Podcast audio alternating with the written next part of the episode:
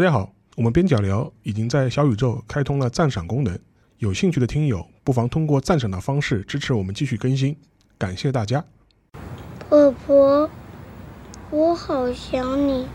尤其是我看到那个还没有名字的小表弟，就会想起你常跟我说你老了。我很想跟他说，我觉得我也老了。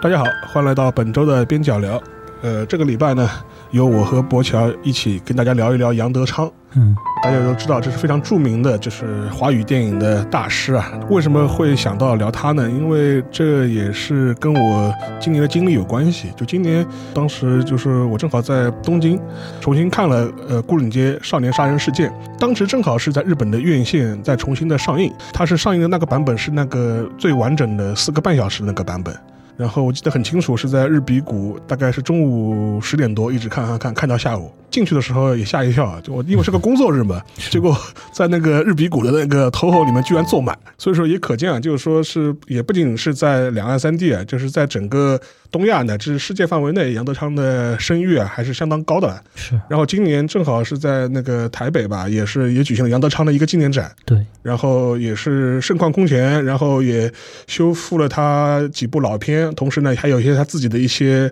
手稿啊、文物啊，也是头一次就是跟公众见面。哎，这个活动你去了吗？在台湾我怎么去呢？哦，对对对对，我我想差了，我以为是在东京一起办的。是，我想差了。这是个契机吧？所以说，我当时看完之后，我就给那个。博乔啊，就是发了个信息，我们在那个微信上聊了 聊了两句嘛。当时说，哎呀，四个半小时，感觉时间一点都不漫长的。你想想看，你在那个地方坐四个半小时的，是个非常恐怖的一个电影时长。对。但居然也是能够非常沉浸心来，就是刷了一下就就看完了，就而且看完之后也觉得还是有一种沉浸在里面的这种感觉。很少有电影能够给你这样的观影体验。我不知道你博乔，你最早看那个《孤岭街》是什么时候？嗯，其实我看的很晚，我第一次看的其实就是修复版，嗯，就之前是那个 CCU 版吗？对，CC 修复版，呃，二一四一五年还是一五一六年，反正修复了一个版本。然后当时修复的时候也有很多争议嘛，因为，嗯，就是台湾，呃，中国台湾地区的也有一个中影，就是就是什么，在台湾这边也被称称之为中影。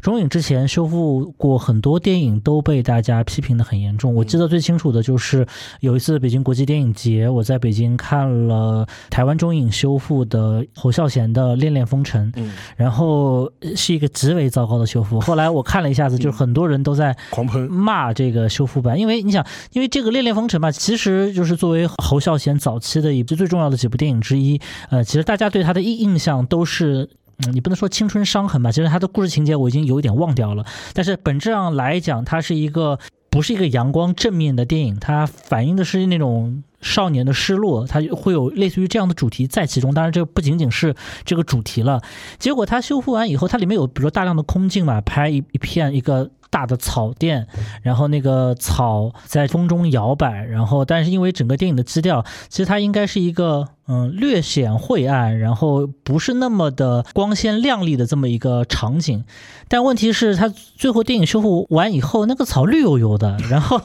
就是对，然后阳光洒在上面，那。感觉像个风光片，所以说台湾中影，但是台湾中影后来的修复确实是比之前要强很多。但是后来我看了杨德昌，就杨德昌的这个《孤岭街少年杀人事件》的修复是在后面嘛？嗯，他的颜色修复其实也遭遇到了一些争议，就太鲜艳。对，有很多人认为它比较鲜艳。当然，这个所有的这些都都是有一个时光滤镜在里面的，因为我们可能早年看的，因为我早年之所以没有看完这部电影，就可能就看了一个多钟头，就是因为 VCD 版本的。这个质量啊，这个解析度太差，像感觉是像 VHS 这个转制的，然后下面有非常大的那种中文字，一看就是以前这个赛洛洛胶片就是用化学制品就是拷贝上去的那种繁体字的手写的那种字幕嘛。然后这种感觉非常强烈，所以我大概是修复完版完了之后我才看完的，而且我记得印象记得非常清楚嘛。我本来因为四个小时太长了，我我每天上班又很累，我觉得每天看一个钟头，嗯，第一天就没有坚持，就很自然的看到了一个半小时的时候，然后我我觉得时间不早了，就就想睡了，这样第二天还要上班。第二天一回家以后，刚吃完饭就立马看，一口气就看完了，根本没有像任何像之前计划的一样，就是不会不会像去 看一个礼拜看完，对，不会像那看铁西区这样子，那可能确实这个电影太长了，然后需要分很久来慢慢的消化这个电影。这样，你有在电影院看那个《孤岭街》吗？没有，这个《孤岭街》当时好像在香港、在台湾都有过上映，然后很多人是打飞的去看的。对，然后我当时是我我没有任何机会去做这件事情，然后我们也听说过一些传闻，说有人在研究说能不能把它拿到大陆来放，这可能性不是很高吧？可能性不是很高，因为里面出现，因为其实是这样，因为杨德昌之前的最早的几部电影，就比如说他的第三、第四部电影，像恐怖分子，像这个，包括还有像这。这个青梅竹马其实都是在北京国际电影节放过的，但是那里面的就是提到一些特别名词的概率比较小，这样对。然后，因为它也是描绘了那个比较特殊的这样一个时段嘛，对。因为我之前最早的话也是看的那个 CC 的版本，嗯，呃，可能也是分两个晚上啊。但这一次的话，因为在大荧幕上看呢，我觉得反而这个感觉就是时间过得更加的快，而且你会发现这个四个半小时的这个版本，你觉得真的是拍出了一个呃时代感，或者是一种史诗感。虽然虽然拍的是一件非常非常小的一个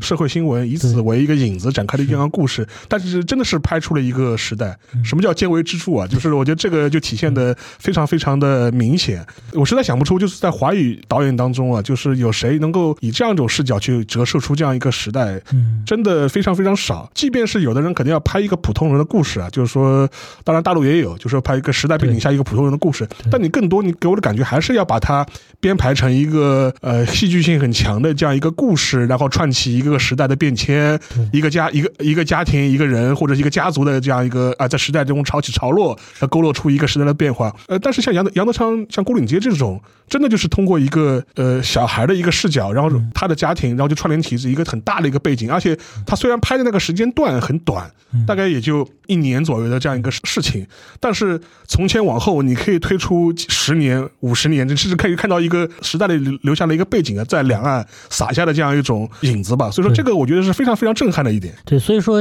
包括像这个《古岭街少年杀人事件》里面的一些比较偏年轻的演员嘛，像张震，包括还有像。其他的像王启赞，就是演小猫王的那个人，对，然后，然后很多人都时不时的，包括还有像那个柯宇伦，就是著著名台湾的导演柯一正的儿子，他在里面也演了一个角色。是，然后他们都说这个电影在上映很久以后他们才看到，然后他们可能年轻的时候也看过，说那个时候根本看不懂，看不懂，看不懂。他们直到可能真的可能要年过三十四十以后，哦，他们再借着各种各样的机会再重看这个电影，才能够看明白《孤顶街》。少年杀人事件这个电影究竟是在讲一个什么问题？因为虽然从片名上看，从故事的表层上看，从这个故事的原型，就是所谓著名的这个台湾的这个毛五杀人事件，这在发生在一九六零年代的这么一件事上来看，这似乎是一个一个比较偏执的青少年社会新闻。社会新闻，他在一个其实这个这个事情在后来的一一里面也有过类似的这种对剧情，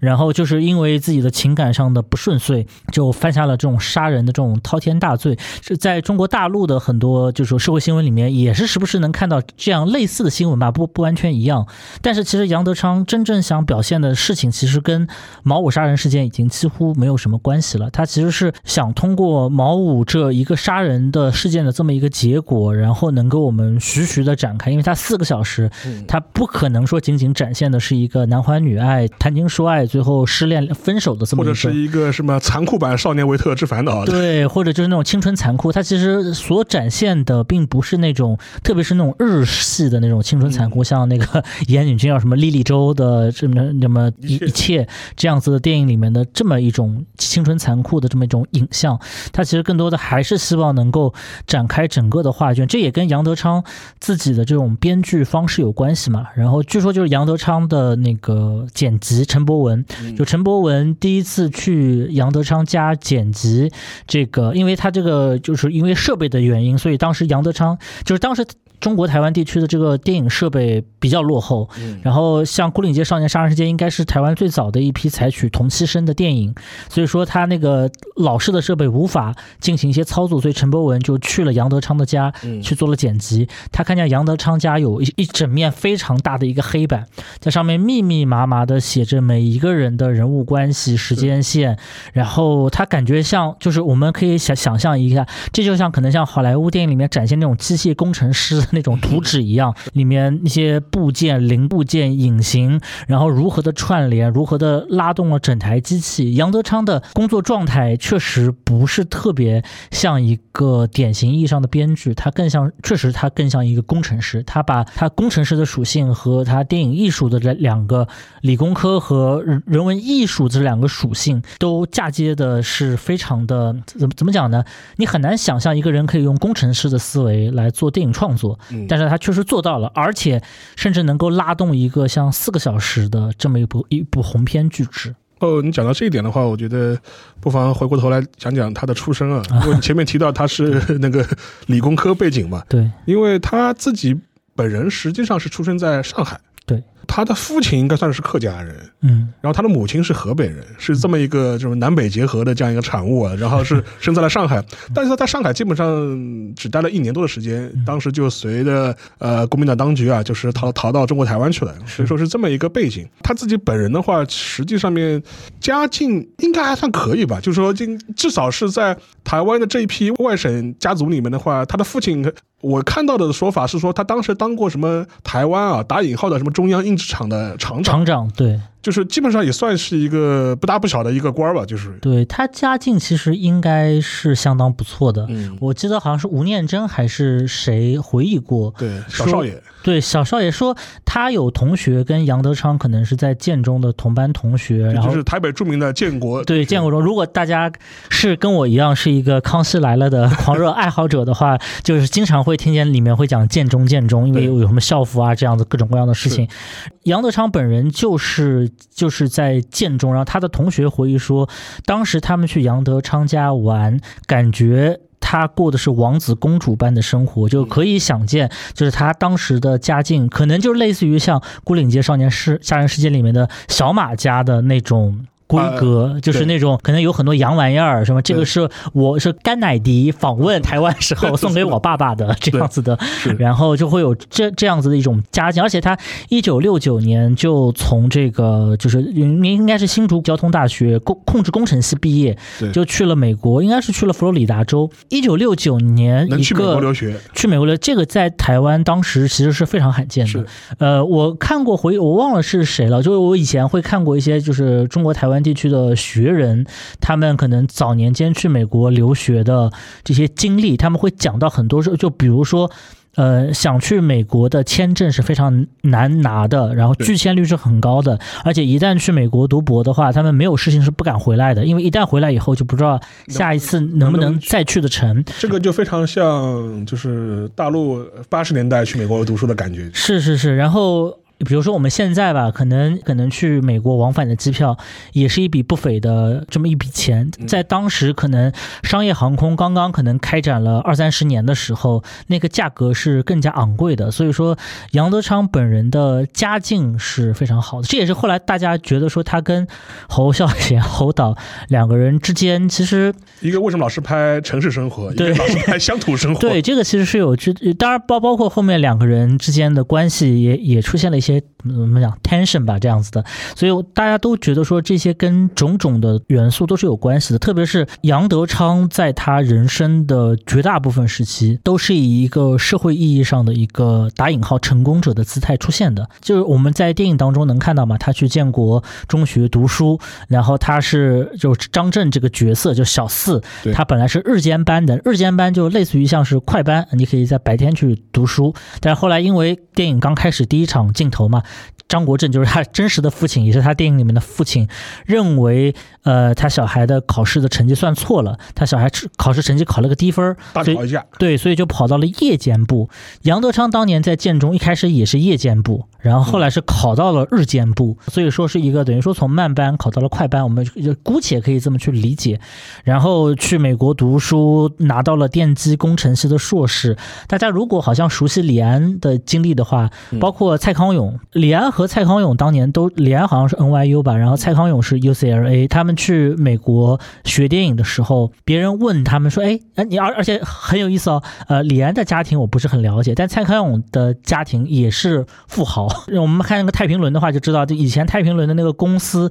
就隶属于蔡康永父亲的那个船业公司，这样，然后都是这种富家人的子弟吧，才。可以去美国留学读书。杨德昌去了美国加加州，就念了个电机工程，这是在当时台湾人认为最值得一读的。哎，这是是有是有有出息的。就说不是李安还是蔡康蔡康永就明确的回忆过，说他当年去 UCLA 读电影的时候嘛，别人就问他父亲说：“哎，你家小孩去美国读什么专业啊？”他说：“电影啊。”电机，然后他说电影啊，电子。他说后来他他说他父亲就拒绝回答类似的问题，好像据说李安的父亲好像也有过类似的经历，是不愿意回答亲友的提问，还是怎么着？然后都会有一些，就是你你能看见哈，作为比较卷的这么一个，包括作为一个比较实用主义的华人世界啊，我们就是我们作为子女被父母送到国外去的时候，呃，经常被大家认为要要学一些实用的。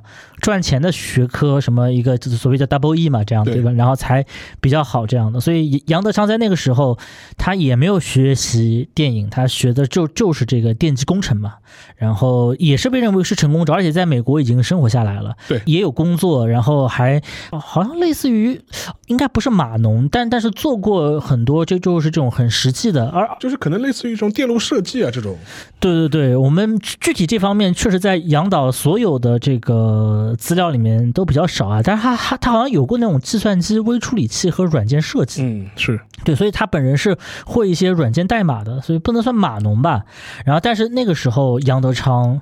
可能确实啊，就是嗯，富人家的孩子有的时候会比较任性一点，可能会想选择一条自己所走的路，他就特别想去学电影。这个特别是那个他看了那个赫尔佐格的，就所谓叫叫就是在中国台湾地区翻译叫赫索嘛，赫尔佐格的这个《阿基尔上帝的愤怒》，他看完以后。就跟李安一样大受震撼，大受震撼。然后这个说这个电影改变了他的一生，所以他后来想想去转头去学习电影，然后就去了南加大学电影。虽然没有读完，但是他后来火速的就回到了台湾。然后回到台湾以后，也没有花个三四年左右的时间，先是做了一些编剧，拍拍了什么一九零五年的冬天，然后迅速就拍了《光阴的故事》。当然，这《光阴的故事》因为是四个短片的合集嘛，他只算四分之一的导演这样子的。然后之后。后就是海滩的一天，青梅竹马，恐怖分子，直接在台湾掀起了一股风潮嘛。那个时候，侯孝贤和杨德昌已经被认为是台湾新电影最重要的两个代表人物了。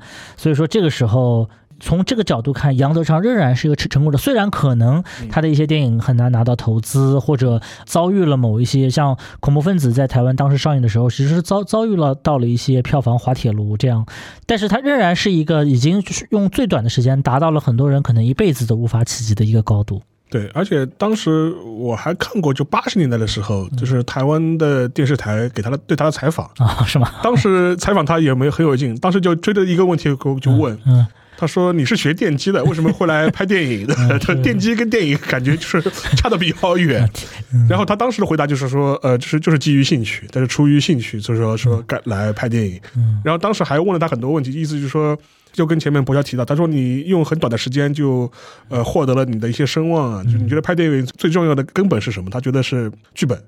他说好的剧本才有才可能有好的电影。他说导演，比方说他演员。在执行层面上，如果有些问题的话，如果剧本够好，嗯，它是有可以有容错的空间的。是，但是如果剧本烂的话，就是一点办法都没有。嗯，但这点的话，也能体现出他自己其实对剧本的很多态态度啊，其实也是这样子。就跟前面一开始博乔也提到了，就是他非常喜欢就是画这种剧本的人物关系的这种结构图，这似乎真的是有一种理工科的这种角度啊或者思维来对待他的电影。对，而且杨德昌，你想一辈子最重要的电影作品。就是其实就是七又四分之一部，呃，对对，七又四分之一部。当时我我我还有一个非常好玩，当时那个他们回顾展的时候，就那个就是今年在那个台北搞那个他的回顾展的时候，他说呃杨德昌十大电影，当时我想 杨德昌十大电影，一共电影也也就十部吧。对他其实是有一些其他的电影啦，像这个包括刚才我们二十一个女人里面有扶贫，就是有会有一些短片。现在我们能看到一些画质极度不清晰，就就是真的就是 V VHS 转过来格式的这么一些电影。当然了，他最后一部电影《追风》虽然没有拍成，对，但是他有一个大概就是十分钟左右的一个样片，大家可以看看到，确实是我觉得是杰作。就是虽然我我们无法想象整个片长的长度上，这个电影会怎有怎样的呈现，而且就是以一种《清明上河》，因为那个片子其实是类似于模仿《清明上河图》一样，它给了一个非常长的一个画轴，整个人物其实是在一个中远景的画轴上进行移动的，我们就像看一幅徐徐展开的这种这种汴梁城的这么这么一幅图。但是呃，我就仅能看到这十分钟而言，它的设计，它的人物的就是行走的动线，呃，除了可能配音的这个台湾腔略让我有一点出戏以外，当然了，我也不建议配成河南话，但但仍然是一部我觉得是一部非常精彩的一个短片，虽然我们看不到头也看不到尾这样，嗯，但是就是杨德昌，他这么多年，他可能。就从一九八二年他开始拍这个片子，到二零零七年他去世，经历了可能将近四分之一个世纪，他只留给我们大概七又四分之一部电影，加上可能一些短片，对一些舞台剧的，现在我们能看到的一些录像，呃，所以说他为什么每每一部都会要花这么久的时间来筹备？当然钱是一方面，可能人也是一方面，他要训练演员，可能电影的周期就比较长，可能经常找找不到钱，像这个。独立时代，包括像《孤岭街》中间都出过出现过一些停拍的情况，对，甚至那个像导演，像像那个制片人于魏燕就回忆过嘛，就《孤岭街》今天就要出街了，就要就要去外景地拍了，现在钱还不知道在什么地方，然后据说是一个音像公司的老板下午打了几百万的就是台币过来，他们才有有钱去出工，否则今天到现场以后连工钱都付不出来，这样。而且《孤岭街》断断续续拍了八个多月。应该不止，可能要超过。对，就是可能比就是夯不啷当加在一起，像张震回忆，可能就有九个多月。然后他就张震自己回忆。当时都不太上课了嘛，是他自己的性格都发现发生了很大的变化。变化对，对他说，因为你你除非是个天才的那种学习好的学生，否则你八九个月，哪怕中间有两个月的暑假你不上学，你这个功课包括和同同学之间的人际关系还是会落下一大截。所以说，像杨德昌这种拍片方式，一方面是钱，第二一方面其实就像刚才老沙说的这样子，就是他的前期剧本的准备时间是非常长的，对，非常非常长，然后。后，而且其实也是一个群策群力的一个过程，就是他们会一堆人，就是要，当然可能主要的可能很多的内容是由杨德昌规划完成的，但是，嗯，包括像红红，叫叫所谓叫台湾 台湾话说叫红红，也就严红雅叫严红雅，包括吴念真，然后都会有包括小野他非常重要的几个合作者，对，都会花非常多的时间跟他去就剧本里面的每一个细节进行一些研判，特别像。孤孤岭街这样的影片，你不可能。就其实我觉得像孤岭街一一，包括像恐怖分子这样的影片，它不可能不做前期特别严密的剧本规划。然后所以说，正是因为这些事情都特别的消耗。一个人的精力和消耗一个电影公司的很多注意力，所以他们最后只能走一个慢工出细活的这么一个。包括像那个，就是在我们今天能够记得的最著名的那张台湾新电影的照片，就是呃吴念真、侯孝贤、杨德昌、张宏志、陈国富五个人。站在那个那个台北那个西门町的街头，然后拍了一张非常有造型感的一个第一一个照片。我相信，呃，就算你可能不是一个影迷，这张照片我相信你可能也是看过。它里面那个张宏志也被誉为是，呃，当然这个说法可能有点问题啊，就所谓台湾新电影之父啊，就这个这个说法本身是有问题的啊。然后他曾经就回忆说，就是他本来。想做一个电影模式的规划，这个电影模式的规划就是，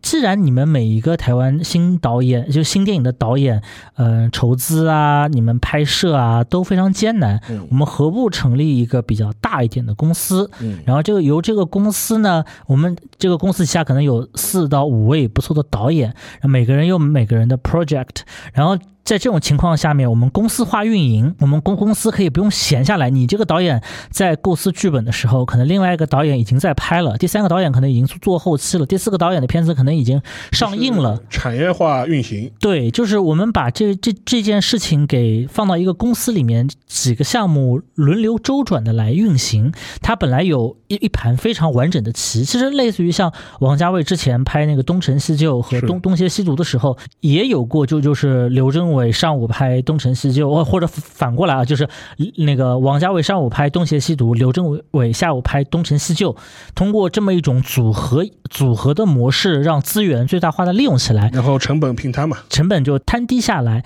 但是这种情况。最后，张宏志认为没有成功。当然，主要是因为就是 台湾新电影，大家可能每个人都有一摊自己的事情，都有自己的想法，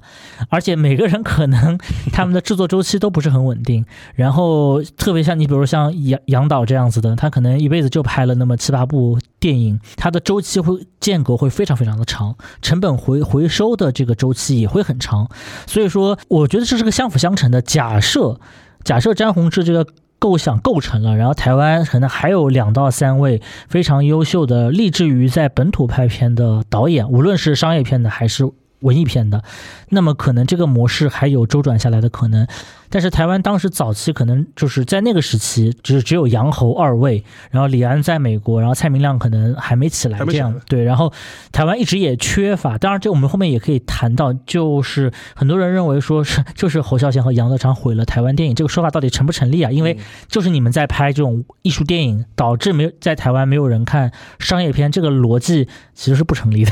然后呃，当然就是。在这种情况下，又没有一个良好的一个商业运作的一个环境，所以说就使得可能大家最后只能各自为战。各自为战以后，使得像杨德昌这样的拍片模模式间隔期变得更长。然后很多时候可能就真的是要靠日本投资方，像松竹映画对这样子的公司来进行一些投资，才能够使得它能像包包括像孤岭街、像这个独立时代、像一一。都有这样的问题，都是拍到一半快没钱了，然后去日本化缘，对，求爹爹告奶奶，然后最后真的都还能找到日本人来买单，然后一应该从一开始就有日本资本的介入这样的，嗯，包括孤岭街拍到最后的话，根据那个张震的回忆，就是说。他最后一幕镜头就是说，呃，也不是最后一幕嘛，就最后一个重要的呃一个场景吧，就是他，呃，小四去捅的那个小明嘛。那，是。他说当时拍的时候，其实他说有一个版本的话是拍到后面是画画面是黑的，只有声音。他说这是因为那个胶圈那个那个那个胶卷拍完了。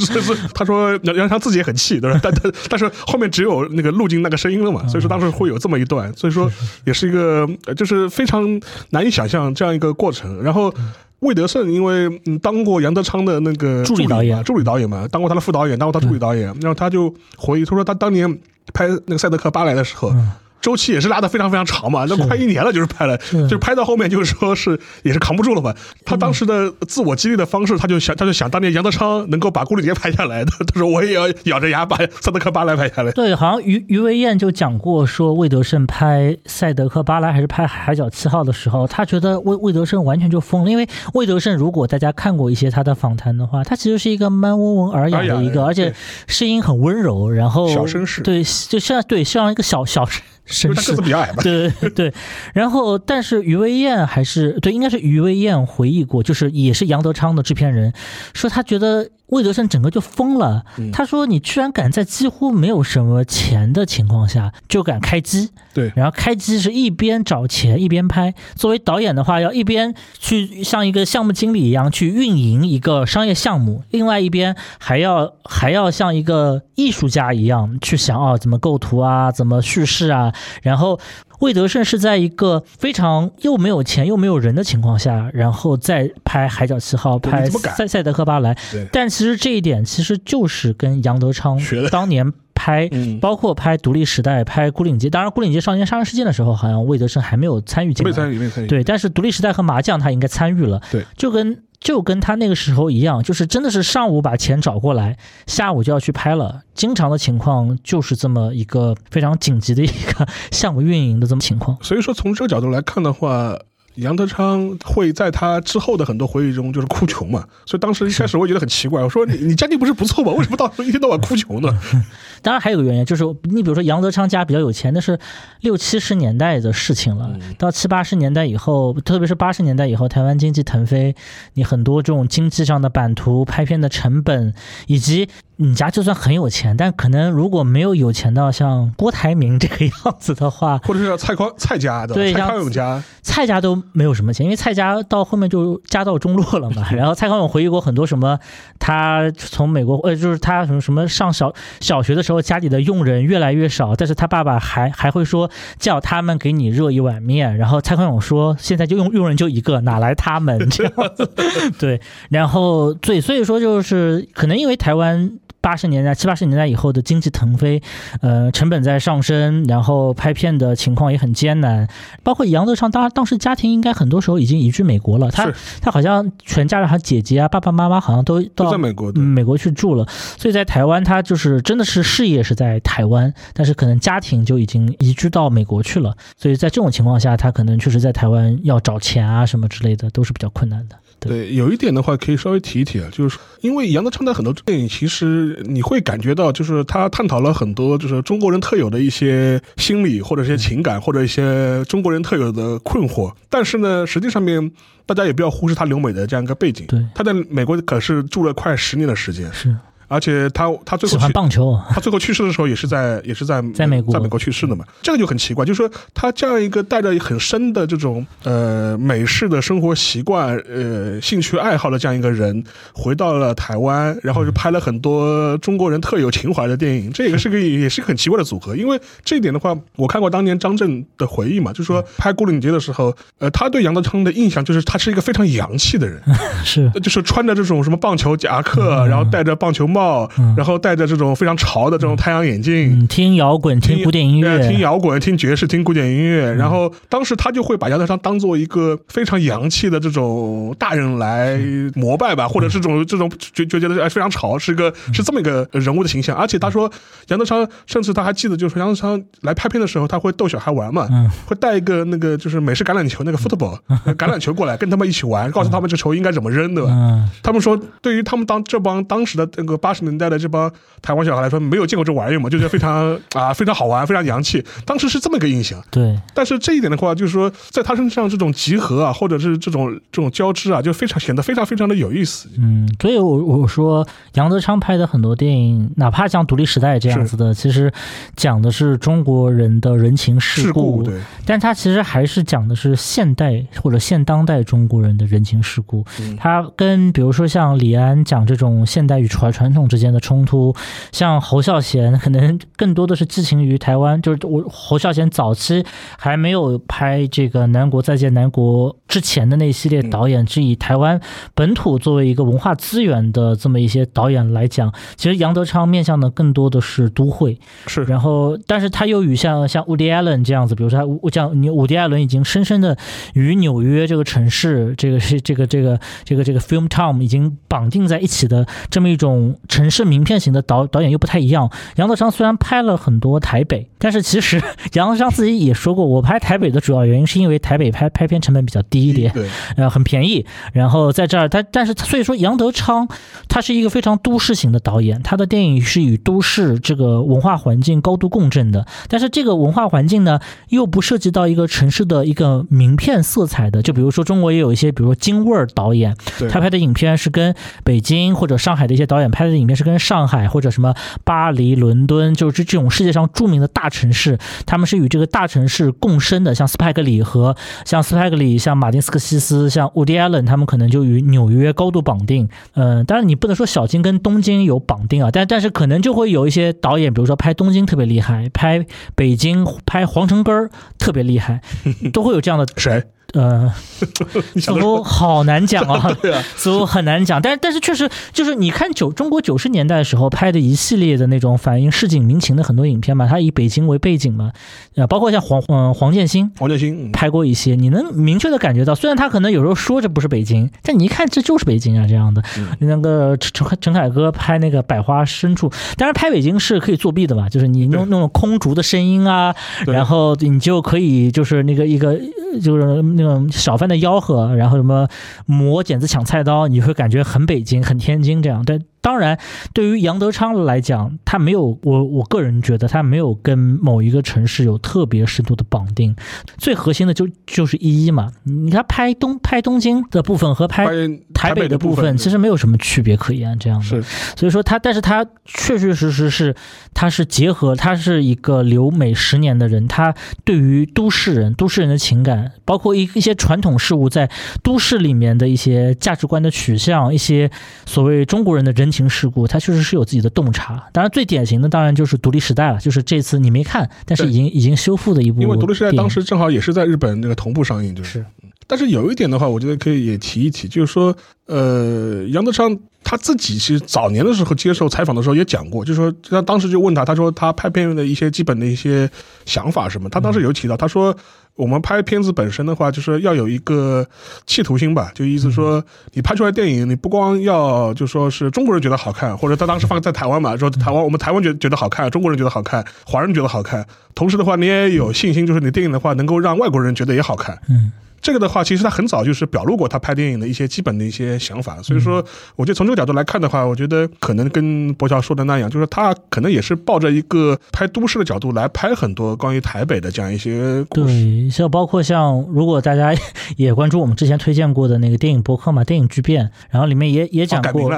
对 对，现在就最近改名了，不叫 电影大变。对，从电影大变变成了电影巨变。对他们曾经就是在第就是在几期关于中国电影电影的这个节目里面，其实都聊过嘛。就是当时的法国的影评人阿萨亚斯，嗯他先是来香港嘛，想作作为当时可能电影手册派到东亚的这么一个代表，想去。东亚看一看到底有什么新电影可以挖掘出来的，放到戛纳去，呃，或或者放到整个世界影坛给大家做一个展映。最后他被介绍到了台台湾去，他看的第一个电影应该就是《海滩那一天》。应该好像就是被陈国富推荐过去的，看了海海滩那一天，看完之后就是跟李安一样大受震撼，然后他很难相信当时的台湾电影，一一个是在技术层面上其实做的已经非常好了，而且这算他的处女作，对，这是他的处女作，长篇长篇处女作，长长篇处女作，跟张张艾嘉合作的，也是跟当时在香港香港地区，在中国台湾地区的合一个合拍项目，合拍项目，对对对，这也是著名的摄影师杜可风的这个处处女。作是，然后他看完以后非常受震撼，然后又看了一一大批侯侯嗯，包括侯孝贤，包括柯一正的电影，他觉得非非常非常的厉害。他主要的原因，我觉得这些电影能够跟他产生共鸣的，特别是杨德昌的电影，就是他表现的其实跟都会有高度的。就是亲和性，嗯，其实包括像《风归来的人》吧，《风归来的人》虽然我们刚才一直都说侯孝贤拍的很多电影很很乡土，但是他很多电影其实是讲的是用我们大陆人能够听懂的话，就是乡下人进城的故事嘛，《烈烈风尘》是，《风归来的人》其实也是，就是那种。基于本土的那种非常强烈的一个本土在都市转型过程，其实还不能叫都市，就是原有城市转型为大都市的这个转型过程当中的人与事，他对于这个时代的把握是非常精准的。所以说，法国影评人当时看到，就阿萨亚斯看到这个，也是受到了很多这方。我我觉得，就是你如果你真的是拍一个纯粹的中国农农民的故事的话，你可能就只能像张艺谋那种拍法，大色块啊，然后你这感觉是完全不同的美。美学，你如果用常规电影语言去拍的话呢，就很难让一个一个国际性影评人对你这种东西感感受到一些不一样的地方。所以说，这也是杨德昌他能够在国际影坛就获得这种高度认可的一个原因啊。是，无论是在台湾电影，还是在中国电影，甚至华文电影来看，杨德昌的历史地位和他的艺术贡献，其实已经是毋庸置疑的了。但是的话，如果把杨德昌摆在一个国际影坛的这样一个。角度来看，你觉得他应该是处于什么样的一种位置呢？就是。我觉得他，因为是这样，因为很很久以前就有，因为我自己也写写影评嘛，所以我们做过一些打引号问卷调查，嗯，然后大家认为说，在过去的三四十年内，对于世界影坛贡献最大的亚洲导演，注意是亚洲导演，所以像呃像伊朗这种阿巴斯，对阿巴斯这样子，也应该是要被纳入到考量范围内的。但是大家所有的人认为，可能过去。三三四十年间，对于世界影坛贡献最大的顺序，呃，每每个人排法不一样，但是大家综合下来排下来的感觉是侯孝贤第一，然后阿巴斯第二，然后王家卫第三。嗯然后杨德昌其实是没有被列入到其中的，嗯这其实跟杨德昌本人的，他本人是一个是。非常了解西方电影，像是像侯孝贤和阿巴斯都是典型的不太了解西方电影，就是他们的阅片量和他们的，就是他们当然看过很多电影了，可能比正常人看到都要多得多，是。但是他们不像风风君浩这样子，号称看过两万部电影的这样子的影我一直。对封俊浩那个时间存疑，我的我这时间怎么算出来对，我？们算了一下，可能要一天一天看四部，连看三十年，可能才可以达到这个这个地步啊。然后。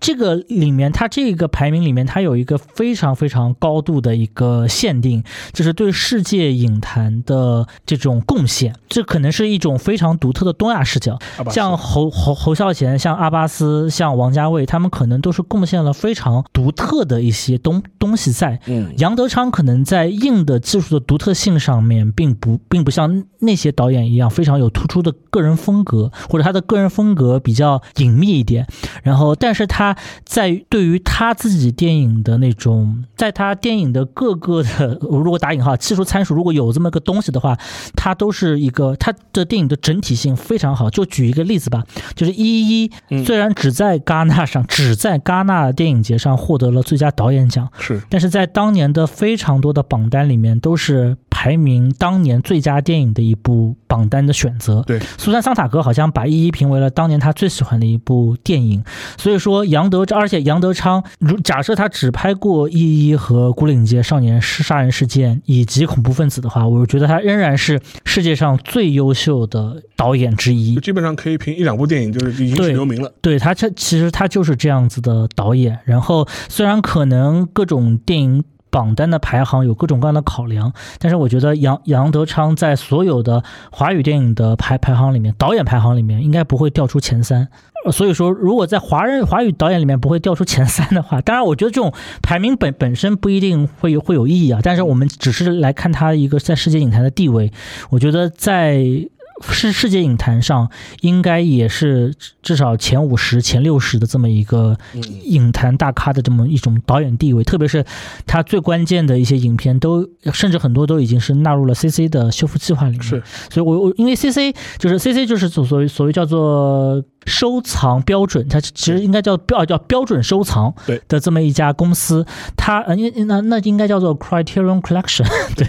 然后它呃现在的编号已经应该应该达到了一千多部。我本人不是 CC 的专家，我我有个朋友希帕克，他可能是对 CC 更在行一点，但是呃被选入 CC 的一个很大的标准就是你的影片或者你这个导演本人。已经被世界影评人的这么一个大的群体被认为是一部经典导演的经典之作了就。这么说吧，就类似于入选名人堂。对，就有一点像入选了电影名人堂一样的感觉。无论你，当然你可能是通过作作品来入选的。这样，杨德昌现到现在来为止，应该已经有一一是的，一一是是吧？然后孤岭街是古岭街是的，就知道就明确的就就两部了，可能后面还会有。我听说麻将可能也也在修复的过程当中，对，所以说他已经是进入名人堂的名人堂殿堂级的这么一位导演。我相信，如果拍完《追风》以后，他可能当然就就是我还是那那句话，电影长片和短片是完全不一样的两个介质。呃，追风最后会呈现怎么样的形态，我自己还是会有一些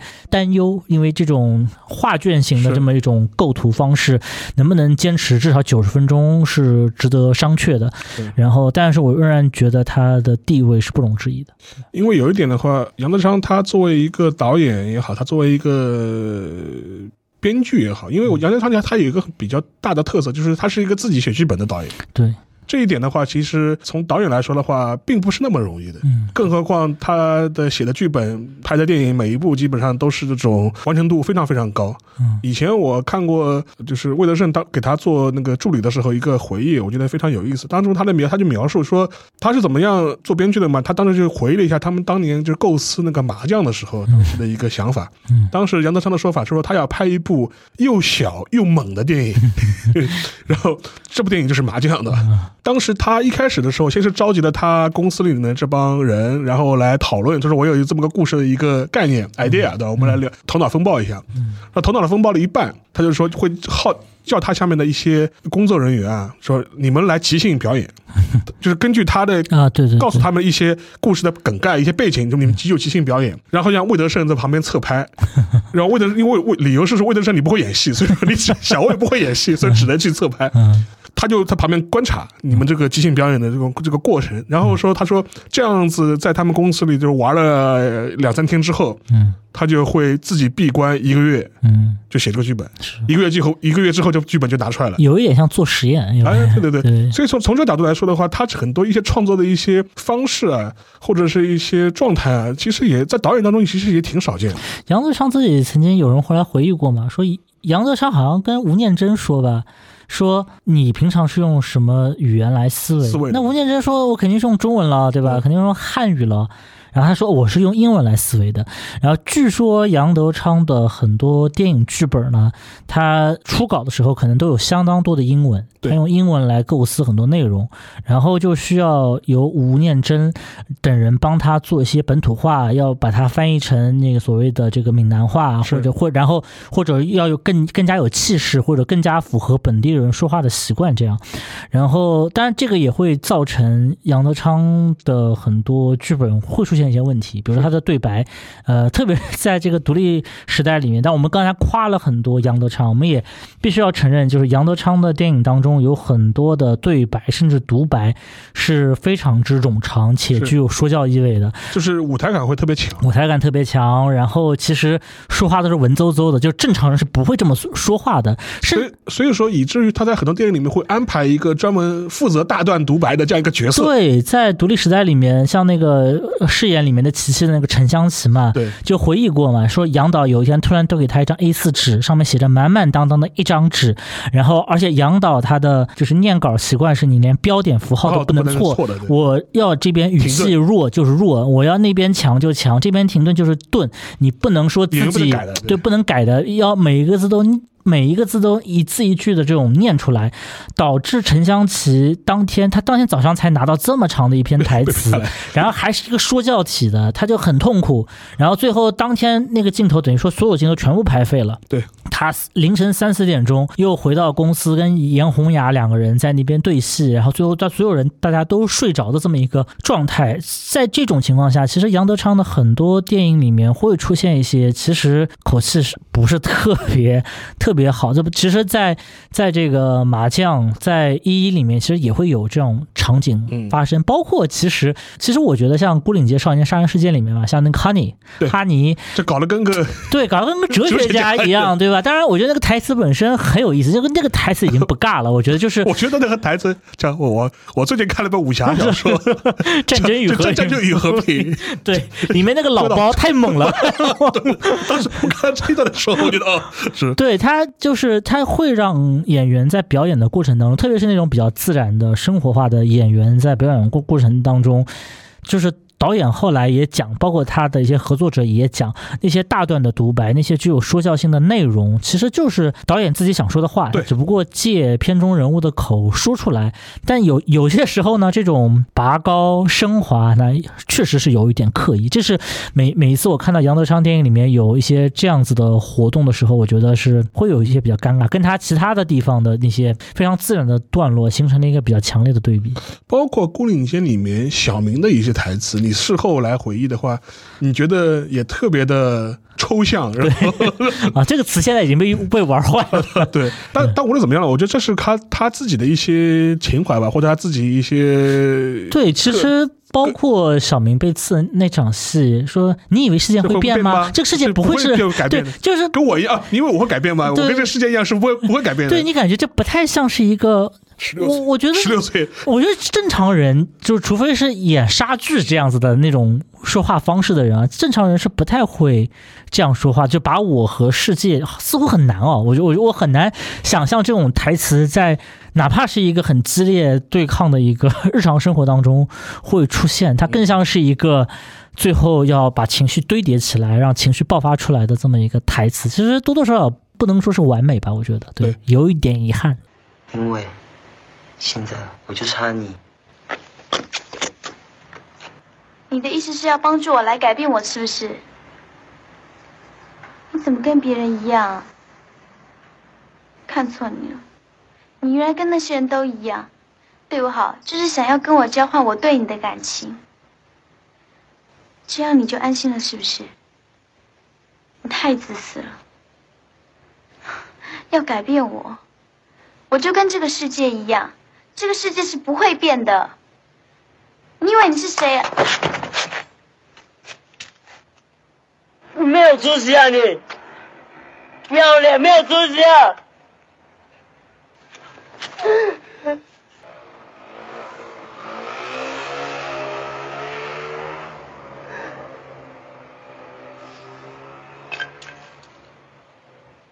小明，站起来啊！快点站起来啊！用力站起来啊！你不会死的，相信我。快点嘛，快点站起来啊！你可以办得到啊！快点站起来啊！站起来啊！因为我不站起来。呃，但这个我觉得你可以把它视作，就说是杨德昌导演他这样拍片，他必然会有这样一些副产品，这是是是连带在一起的。是但即便是这样的话，其实我还是觉得《孤岭街》也好，《一一》也好，包括《独立时代》也好，其实也都是非常好的一些杰作吧。就是所以说这一点的话，我觉得还是毋庸置疑的。另外一点的话，我觉得其实讲到杨德昌，他虽然拍片比较少，出活比较慢，但是他每部戏的拖的时间相对来说拍摄时间都会非常长。这个就不得不说到杨德昌作为一个导演本身，呃，他的一些工作上的一些风格。嗯，我记得很多人对杨德昌的回忆，就是说他在平时的时候给人的感觉是一个和颜悦色，和颜悦色的一个知识分子的形嗯象，笑眯眯的，而且他人很高嘛，嗯。他人很高嘛，就是你跟你看他跟侯孝贤站在一起的话，就说是感觉就是巨人巨人。巨人巨人。嗯，就说呃是这么一个很阳光的这样的形象，但是很也有很多人回忆，就是说是他一到。进了片场，嗯就这个片子开始拍了，就瞬瞬间就会变成一个暴君？是的，是的而且他给我一种感觉，就是他对演员的一些态度，他更多就是把演员当做一种工具化的使用。对，然后他就换句换句话说，演员就是导演实现他自己目目的的一个工具。是他不是把你当做一个平等的个体去看待的，你达不到我的要求，我就我就可以发飙，我就可以骂你，是，我甚至可以换人。对，所以说，当时很多人也会有提出一个想法，他说八十年代的时候，很多人就采访他说，就说，哎，杨导演啊，发现你非常喜欢用一些素人演员，就没有一些不用职业演员。他说为什么呢？是我们台湾的演员不行嘛，对吧？就 当时他当然是笑呵呵的说啊，不是这样子的，怎么怎么样。嗯他说我只是看是不是适合角色的吧。对但是实际上我后面有一种考虑，他就会觉得有的时候他会觉得职业演员的话，他自己的个性太控是吧？个性太强，可能会脱离他的掌控。我觉得这个原因或许有，但不是特别的强。嗯我觉得他包括他早年拍第一部影片《光阴的故事》的时候，他拍的里面那个石安妮，石安妮本人也是台湾中影完全不希望使用的一个女演员。是但是因为 因为台湾在之前的电影，就是在呃八十年代出来新电影，就是为什么新电影会出来？新电影会出来是因为台湾之前的那些电影都是所谓叫做健康写实主义。呃，所谓健康写实主义，一言以蔽之，就是台湾当局制下的一种主旋律电影，里面会有各种各样的也讲穿了就是要弘扬正能量，就是对，弘扬、正能量也说说说难听点就比较假，然后里面有各种各样假的表演、假的台词，非常假的一些城城市化的表现方式。所以我觉得杨德昌在那个时候，特别是因为他是作为新电影的等于说第一代人吧，他之所以要找这些所谓的素人演员，或者说只经历过非常短的训练的演员，主要是希望他们的表演当中能够不太多的具有那种城市化的表演方式。他也跟大明星合作过嘛，是他跟这个张家张艾嘉，跟这个胡因梦胡因。梦，对，他也合作过，这他不是说完全不能用，这就这两个人在就是在李立群，对，在李立群，但李立群的表演也有些问题，这样子。李立群就是台湾从舞台剧这个领域，像金世杰老师，其实我觉得顾宝明的表演是非常自然的。顾宝明跟他合作过《恐怖分子》和合作过这个呃合作过《麻将》两部影片，哦，那我觉得那个谁，就是张震他爹也不错，对张国正，呃，是叫张国正吧对？然后张就是就是张震他爹的这个表演，确实是符合那个人物角色特性的，而且是有个彩蛋哦，在麻将里面也有张震他爹。而且他张震他爹，他在《孤岭街》那边就演的非常像上海人的这种感觉，对吧？是的就就就就对，然后在麻将里面的张震他爹演的那个角色的配音，其实就是杨德昌。杨德昌事后自己去配音的，所以我觉得杨德昌之所以找一些呃非著名演员，他其实就是希望能够丢弃掉那些城市化的表演方式，这是我觉得他最核心的一点。当然了，他就是最有名的故事嘛，就拍《孤岭街》的时候，呃，演那个那个 Lisa，那个 Lisa 的中文名杨静怡，杨静怡嘛，杨静怡演的那个角色，只演过这一部戏，对，只演过这一部戏，而且在片场的时候，导演对于杨静怡其实是非常 tough 的，是。的，多次把她骂哭，甚至到之后，他专门找了另外一个女女演员，说就要要把它换掉，打扮的跟他一模一样，就每一部戏、每一场戏都让那个人再演一遍。来刺来刺激他，来刺激他，然后据说杨静怡是一度要崩崩溃的，然后在剧组里面就是问东问西，然后大家也想给他很多帮助，但是其实就是非常的，就是他有一阵子真的是完全无法承受。你想，你想杨静怡拍这个片子的时候，最多十六岁吧，对你十六岁的小姑娘说，请你演个女女主角，天天导导演在现场骂，然后还请来一个跟你穿的一模一样的人在现场天天出现。其实说白了，这种事情如果放到今天，稍微的叙述话语改变一下，改改变一下其实也也是一个霸凌的一个感觉，也是比较强烈的。然后这个事情的话，就是张震是有记忆的。对当时他他回忆过，他说 Lisa 那个时候就是找了一个跟他长得差不多一个女生对，今天打打扮的跟他一样，在现场出现。嗯但是张震的理解是说，正是因为有这样一个女生在，刺激了 Lisa，、嗯，让她能够坚持下来。但是 Li 这当然杨静怡虽然前前几年跟张真有过一些合影吧，是但是她几乎后来已经，她本来就是个美国人是，A B C，然后就就基本上就不拍。电影了，更别提在拍摄现场的时候，呃，据说配音的时候吧，杨德昌跟张震就是大骂，就说你出来我给你单挑啊。然后就是张震那个时候也就是个十四五岁的小孩呀，你是一个三四十岁的成年人呀，人家配音配不好嘛就配不好的了，那你你说就就 让他出来跟他单挑，然后在现场的时候，就是当然了，那个著名的故事是为了让张震出，就是在那个著名的山东被杀之夜，夜，对。就是让让那个他这个说法，呃，似乎后后面就被变成了，就是说是杨德昌希望能够调动张震的情绪，是，以至于诚心找茬的去嗯，骂他，对就狂骂，就是。对，那个然后骂到后面就说张震他就觉得他已经忘了你为什么事情要骂我了，我只记得这个事情就是我被狂骂，是，然后骂完之后还让他就是说关小黑屋关小黑屋反省，嗯。然后呃马上就开拍，就把他丢掉丢到那个环境里面去了。对，那那场戏是张震从一个黑暗的地方出来以后，拿着手电筒看见那个台球厅里面就是那个所有山东帮的人都已经山东就啊就就两岸馆就跟那个山东帮对嗯对干嘛，就是。对对对，然后已经血流成河，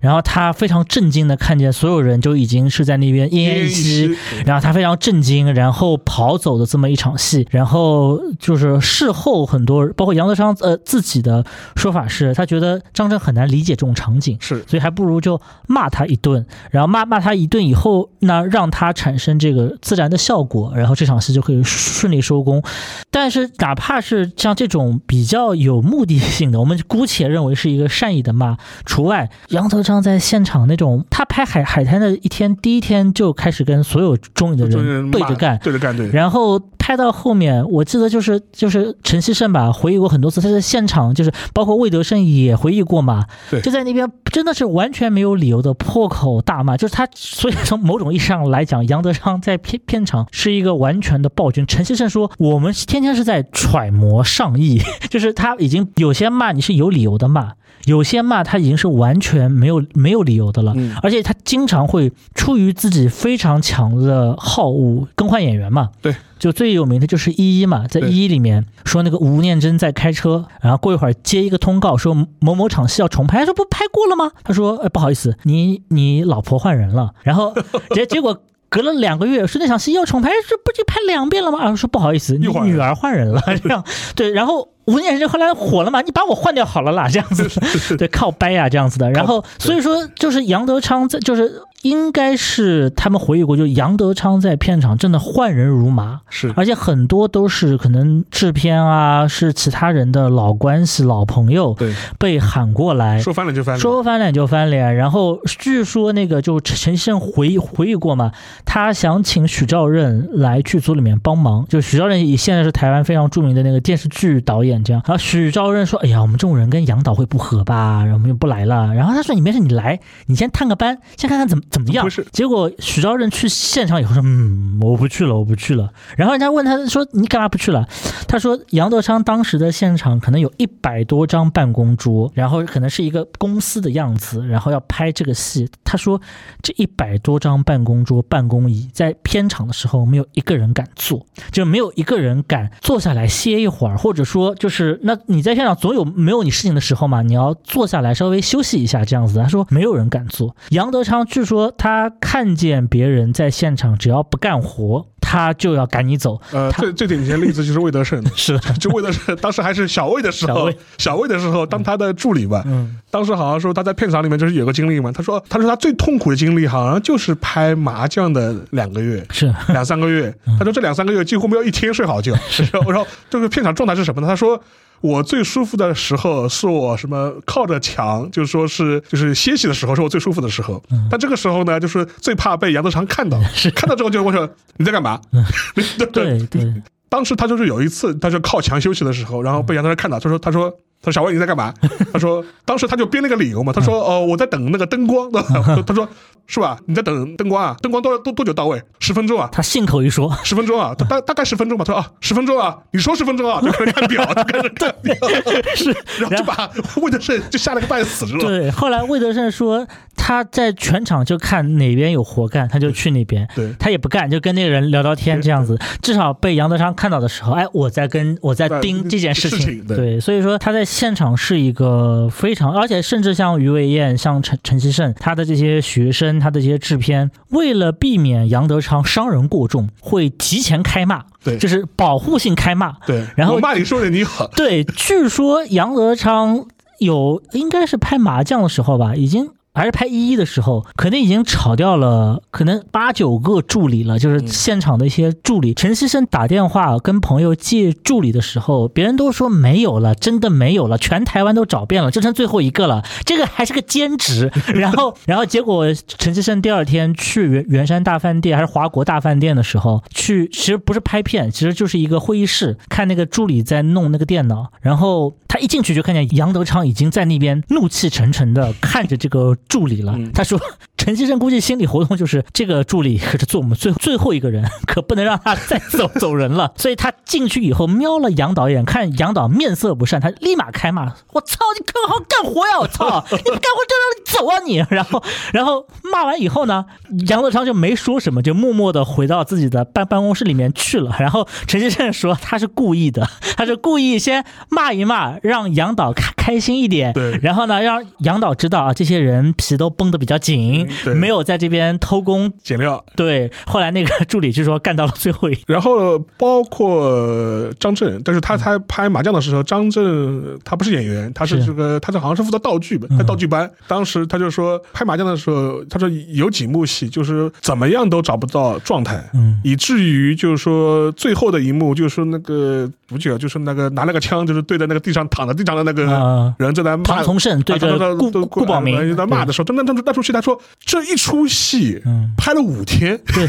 是的，是的，然后因因为是个长镜头，呃，是。拍了五天，然后他就这，然后整个剧组都崩溃掉了，就说嗯是是呃，所有的主演都是被骂的，就是说就精狗血喷头。呃，就骂的要精神衰弱了。他说张震就非常开心，因为他不是演员，他是道具组。他说，对，我就看到你们怎么被骂，然后我就回忆自己当当孤零零的时代是怎么熬过来的。是是，所以说，以至于张震他也不会演。他说，他虽然他非常那个敬重杨德昌，然后被要把杨德昌作为当做他自己的就是说良师，但是他会说他跟杨之间还是有很深的距离感的，是的，他不会对杨产生那种非常亲近的这种感觉。杨德昌身边很多人到后来，包括像小野，当然可能据说也有一些就是政治立场上的原因，然后包括像那个严宏雅就红红，他们都跟杨德昌最后是有一个分道扬镳的一个过程。是虽然是包括像王王维明，就是演演山东的山那个那个人呃啊，不是，他是演呃演山东是杨顺清，然后王维民应该是演山东帮里面的一个人，嗯好好像是他们最后都跟杨德昌分道扬镳。其实他们事后很多人回忆，在很多场合见到见到他，关系还是非常好，还是很亲密。这但是一起做事就算了。一起做事是太痛苦了，他们都已经被，就是他们已经完全不愿意，所以说，我觉得性格使然吧，我觉得只有，据说只有像于薇燕这样子，才能稍微压制得住一点杨德昌，这个我觉得是可能是他，嗯、很难，他他是有一套固定班底的，包括像像刚才说的那个什么王启赞，其实都是长期，包括像杨顺清，都是长期跟他合作的，是他公司里的人，但是你说如果让他们长期跟下去，我相信总有这个要分道扬镳的时候，这个是很难避免的。另外有一点就是，除了就是杨德昌他作为导演，你把他认为是片场暴君之外，是，其实他作为导演还有一点，就除了我们前面提过的，他是个暴君，然后他自己会写剧本，同时还有一点的话，他从年少开始，他就他就是一个画漫画的人，啊，对对对。他从小受了很深的手冢治虫的影响。嗯，他的公司叫原子影业，原子影业嘛，就是原子金原子小金小小金金刚刚。对吧？就是也就是那个铁臂阿童木对吧？然后因为有这样一个漫画的这特技吧，所以以至于他在很多剧本的时候，他画风景的时候，他的很多风景感觉就跟四格漫画一样，就对，就是这种感觉。是的，另外有一点的话，可能也是因为他的画面很多时候，他因为有这样一个漫画的那个这样一个天赋，或者是有这样一个长处，以至于他在构思很多呃场景的时候，他会有一个非常强的一个画面感。然后按照张震的说法，他会觉得杨有的时候他没有办法通过自己的语言把他的画面的这种感觉传达给演员，对。就导致会无能狂怒。对，所以说就是他们说杨德昌拍片的时候是有，呃他每每每每部电影都会有一个表演指导，像之前比如说在《牯岭街少年事件》里面演张震的二姐的那个江秀琼，就就、啊就做过这个杨德昌的表演指导，包括像王维明也做过，他们的感觉就是杨杨德昌虽然说可能相对来讲还是比较会写的，但是他确实乐于言辞，是而且他有时候很难把他很难表达，就是对，很难把一些他希望能够达到的效果用语言表达出来。那一无法表达的话，他可能自己也着急自己，当然并没有为他辩护的意思，就是是就是他可能确实因为这这个问题，所以说他会变得无比的暴躁，所以就需要有一个人来进行一些表演上的一个沟通的工作，把导演的意思传递给，因为这些人其实都是跟杨德昌干过的人，是所以说可能更知道他想要一个怎么样的一个效果。所以说，在他的剧组，如果大家因为我这次 为了做这期节目，系统的看又看了一遍他的电影，你如果去看他的 credits，就是那个就是幕后工作人员表的话，你会发现每个人都是身兼数职，而且其实就人员当然是有一个流动性的，但大概其就是这么一些人，对，他们在有个基本的班底。轮轮转，对他这个基本班底，可能确实就是第一个是很多人真的是干不下来，然后第二个是就是他的这个公司吧，他这个一开始叫原子。电影一原子影业，对这个公公司里面的人，呃，必须要相对固定以后，才能够琢磨出他的想法。然后，而当然很多人其实本来就是杨德昌在这个台湾教书的时候的学生，所以说这些学生就跟着跟着他干嘛，这样。然后当然，今天我们古岭街聊的比较多啊，一一聊的稍微少了一点。对，最后的话，我觉得要不我们最后再聊一聊一一吧，因为我觉得也是作为杨德昌他晚年反正最重要的一部电影吧。然后的话，也是一个集大成的这样一部这样一部作品。我现我现在回想一下，我当时看的时候还是太年轻，我大学时候看的一一的。然后现在我想，我就是我现在如果重看一一的话，我相信我的很多人生体验或者是我的自己的一些感受，可能就跟我重看古岭街是一样的，而且甚至有可能会更加的明显，因为你自己都已经就人到中年了嘛，你再回头看这个事情的话，你就觉得哦，你很大概你能很多理解它里面当时的那个吴念真演的那个主角 NJ 他的 NJ 他的一些心理或者一些想法，因为当时有有几幕我印象就非常深嘛，就是说表一些表达，除了他跟自己老相好的这些故事之外，就比如说他自己，他作为一个人到中年之后的这样一个这样一个社畜也好，或者是这种中年男人也好，他自己似乎还想坚持一些他自己的一些东西，然后这些东西的话跟现实的这种碰碰撞，然后产生了一种无奈感吧。我觉得这我当时有几幕就非常非常深嘛，就比如说他在电自己在办公室里面，他自己会插一个 Walkman 在那听 Bob Dylan 嘛，就就就当当时我相信我小的时候年轻的时候看这一幕可能没有什么太大感觉，但是现在回想这一幕的话，我觉得呃这个真的是封闭在自己的小啊小小小世界里面，我非常非常能够感同身受。是杨德昌一一，呃，我前两天刚刚重看过一遍，这样子，嗯，确实跟我第一遍的印象不是很一样。然后其实大家也可以去看托尼·雷恩斯，就是非常著名的，就是美英国呃英国影评人，他应该有有一个对于一一的一个影评轨，然后他讲他一个作为外国人的一个视角。一一这部电影，据说杨德昌在拍的时候，他的脾气已经好多了，很多人都在回忆嘛，说哎杨导最近好像不爱发脾气了，是不是转性嘞这样子的？但其实一一当中，你能看到杨德昌，我我自己私下里认为啊，杨德昌之后想拍追风，可能就是因为在真人电影方面，他可能已经觉得有点到头了。到头了，对，他自己也曾经说过，说他在拍一一的时候，有些时候感觉力力不从心，他觉得变不出魔术了。这是他当时的执执行制片讲的话嘛，就是他就觉得好像以前有非常多的想法可以在电影中实现，但在一一的时候，他呃感觉无法做到最好，但其实之后的效果是非常好的，特别是呃取得了那么高的荣誉，拿到了那么多的奖，呃，但是杨德昌后来还是选择了去一个转向，好的，然后我们今天是聊了很多导演的一些经历啊，很多的一些相关的一些话题。最后，我觉得可以做一个小小总结啊，就是我想，你作为一个前电影从业者和影评人的角度来看的话，能不能试着帮我们稍微提炼总结一下杨德昌电影的一些他自己的一些风格吧？我觉得就是所谓多线程，可能是他的一个表征。杨德昌是一个比较典型的，或者是一个非常难得的，用工程师思维来进行人文主义表达的这么一位创作者。嗯，然后他的绝大部分的电影当中，你很难看见那种，